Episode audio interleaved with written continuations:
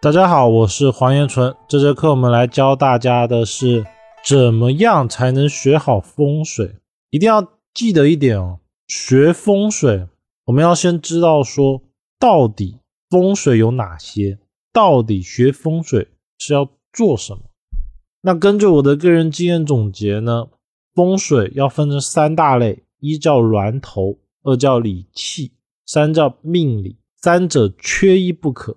它呢，其实就是我们风水里面所讲的天地人，而天地人，它一定是三者交互作用，才能形成一个风水的整个好坏状态。而我们现在市面上最容易出现的一大问题，就是研究风水，峦头的只顾峦头，理气的只顾理气，命理的只顾命理，像很多。我认识很多的风水老师，他看风水的，他就不信命理，他认为我命由我不由天。而学命理的呢，又容易觉得风水没有用。这个里面的各个环节呢，其实本质上还是考虑的不够全面。所以我们在学风水也好，学习其他的命理知识也好，一定要记得一点。阴阳五行，我们中国老祖宗的这些智慧哦，它一定是相互联系的，相互有关系的。像是学中医的人，他用阴阳五行的理论，他一样能够论断风水里面断疾病的事，一样能够运用命理里面断疾病的事，因为它里面是互通的。比如说火为心，金为肺，中医里面是这样讲的。那他治疗的手段呢，就会使用中药或者针灸。而到了风水，它其实考虑的也一样是火的关系、金的关系。风水里面呢，如果火克金的话，往往肺会比较不好。而命理一样如此。所以我是认为说，要学好风水学，一定不要有分别心。那我们现在来系统的讲解一下整个内容，怎样才能学好风水？这个知识点，相信是所有刚学习风水的人最想知道的。根据我的个人经验总结呢，风水无非分为三个点，也就是我们俗称的天地人三才。而天地人三才呢，其实对应的就是我们的理气风水、峦头风水以及命理风水。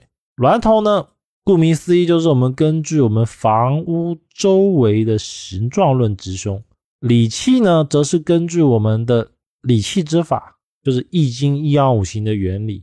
根据当下天运、当下日月星辰对我们人的影响，这就是理气之法。而命理之法呢，为根据我们的出生时间布局风水。比如说像紫微斗数的神煞法。那我们想要学好风水啊，其实重点就是把天地人这三个要素考虑清楚，把这三个地方学明白了，那风水就成了。本质上来说，只要这三个点。学通了，不管在什么样的场合，当事人都可以根据他的状态啊论断他的吉凶祸福，以及进行催旺。而我们现在目前市面上哦，大体的流派其实就是这三个门派，然后他们三个门派之间呢，其实是会相互攻击的，尤其是理气门派，因为我们在学习理气门派的时候，其实最容易发现的就是理论打架。就比如说阳宅山药的风水，觉得这个房子是好的，这比如正北方是好的，但是天星风水就认为正北方是煞方，因为这样子啊，造就了很多人很多门派吵来吵去的，这是没办法的事情，因为大环境如此。但是我要讲哦，只要是这些能够留存在市面上很长时间的门派啊，一定是有他们的道理的，就我们不要去。抨击不要去说某个门派不好怎么样怎么样，只要这一个门派存在有古籍留下来，哎，发现是一个流传了百年甚至千年以上的技法，我敢肯定的说，存在即合理，它一定是有用的，只是说我们有没有学到点子上。而峦头风水呢，其实大部分的门派都会有，那这个地方其实争议比较小，因为好坏哦。一看就知道了，像有个大水沟，那肯定是不好的嘛。那比如说有水抱住了我自己，那肯定就是好的。所以峦头风水大部分我们只要看市面上常见的资料其实就可以了，因为争议特别的小。命理风水呢，我们一般市面上的流派哦讲的少。那我总结归纳哦，就是通过我们人的出生时间去排布神煞，包括说像阳宅三曜的命卦啊，悬空九星的命卦。这种其实都是根据我们人的出生时间来论断吉凶，而其中呢，论断的比较好的就是比较细致系统的，以紫微斗数为主，八字次之，因为八字更多的是考虑房子的五行能够不能够旺我自己的八字，就八字也是会去参考风水状态的，但是它参考的没有特别的详细。那以上呢，就是天地人三才。的内容，我们重点哦要去找寻这三个知识点，然后把它融会贯通就可以了。那风水中的天地人呢？我在什么是风水上这个课的时候也大体的讲过。其实天地人哦，就是看我们天时当下的时间点，天域所对于某个点、某个场所的影响，而这个影响呢，不同的人住进去的时候会有不一样的效果。所以，为什么说风水一定要看天地人？我们用风水里面的小人，我们来理解天地人，那我们一看就会明白了。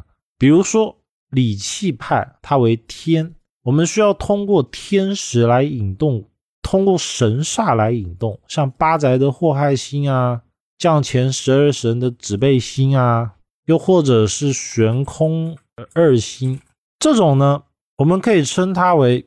小人的神煞星，那这个神煞每年是不一样的，每年引动的时间点是不一样的，它也不是年年有，是在某个时间点它才会产生作用。峦头呢，具体的讲，比如说像外煞、尖角煞、探头煞、白虎煞，都可以称它为小人。内煞呢，横梁压东西，比如说横梁压大门啊、压床啊、压灶啊。尖角煞、缺角、座位落空等等，都是小人。阴煞杂乱破败、枯萎的植物、破旧的玩偶，我们也可以认为它是小人。而从人的角度呢，比如说人的生肖位置，像属龙的，在房屋的东南方有厕所，属龙的居住就会犯小人。这是因为他的生肖、他的生辰八字。落到了阳宅风水里面的厕所导致的一个情况，所以我们在考虑的时候，天地人他都会对我们产生各式各样的作用，而我们都需要去参考它。那很多人啊，很多人在学风水最容易犯的一个点就是他只研究某个流派，比如说理气的只研究理气，峦头的只研究峦头。研究命理的只研究命理，然后他就认为完整了，然后这样子导致了他有时候去论断风水可能会有问题。其中呢，我看过最多的其实是理气派最容易出现这个问题，因为理气派很多只看立项啊、开门这种数据是否符合当事人的好坏，他只看数据说话，他不会去看房屋的宅室结构是否相同。这是一个很大的问题，包括说理气门派很多峦头不扎实，就是为什么理气的门派有时候理气出凶的根本原因是因为峦头没学好，又或者是没有研究个人的命理风水。就拿这张图举例哦，假设他开的门都是在东南方，那他的坐向是一样的。我们假设他坐向都是一样，而且开门都在二十四三的巽字上，那理气啊。它断的时候一定结果都是一样，就是这三间房子它断的结果都是一样的，因为都是朝上一样，然后开门一样，它纳气口一样。但是呢，我们很明显的可以知道，一个门在南边，一个在斜对角，一个在东边，它肯定是不一样的。这就是为什么理气的门派有说准，有说不准的其中一个原因。就我们不能说理气的理论不对哦。而是说他忘记考虑了峦头的问题，所以我们总结归纳呢，怎么样来学习风水？学习风水的顺序哦，我们应该是要先以峦头为主。什么叫峦头呢？我们不要看东南西北方位，只看前后左右形状互动关系来论它吉凶。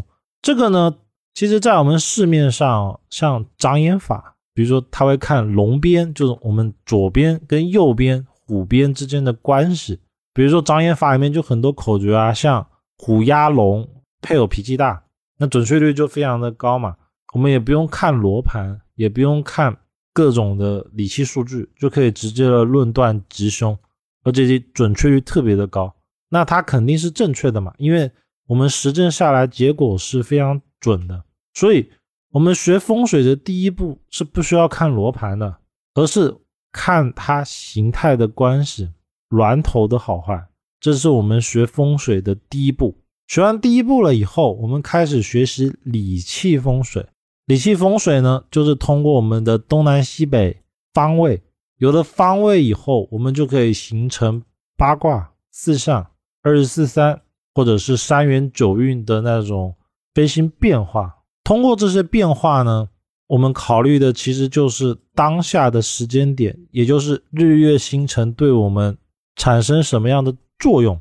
我们这时候再去学理气，大概率哦，可以肯定的说，可以。做到百分之九十以上不会出凶，因为它峦头已经学好了嘛，所以它不会有一些宅式结构的问题。那这时候再学理气就是如虎添翼，它不是锦上添花哦，它是如虎添翼，因为它在保证了房屋不出凶的前提下，还能催旺这间房子，让这间房子变得越来越好，事业财运蒸蒸日上。而学完了理气之后呢，我们会发现一件事。同一间房子，尤其在古代哦，三代同堂、四代同堂大有人在。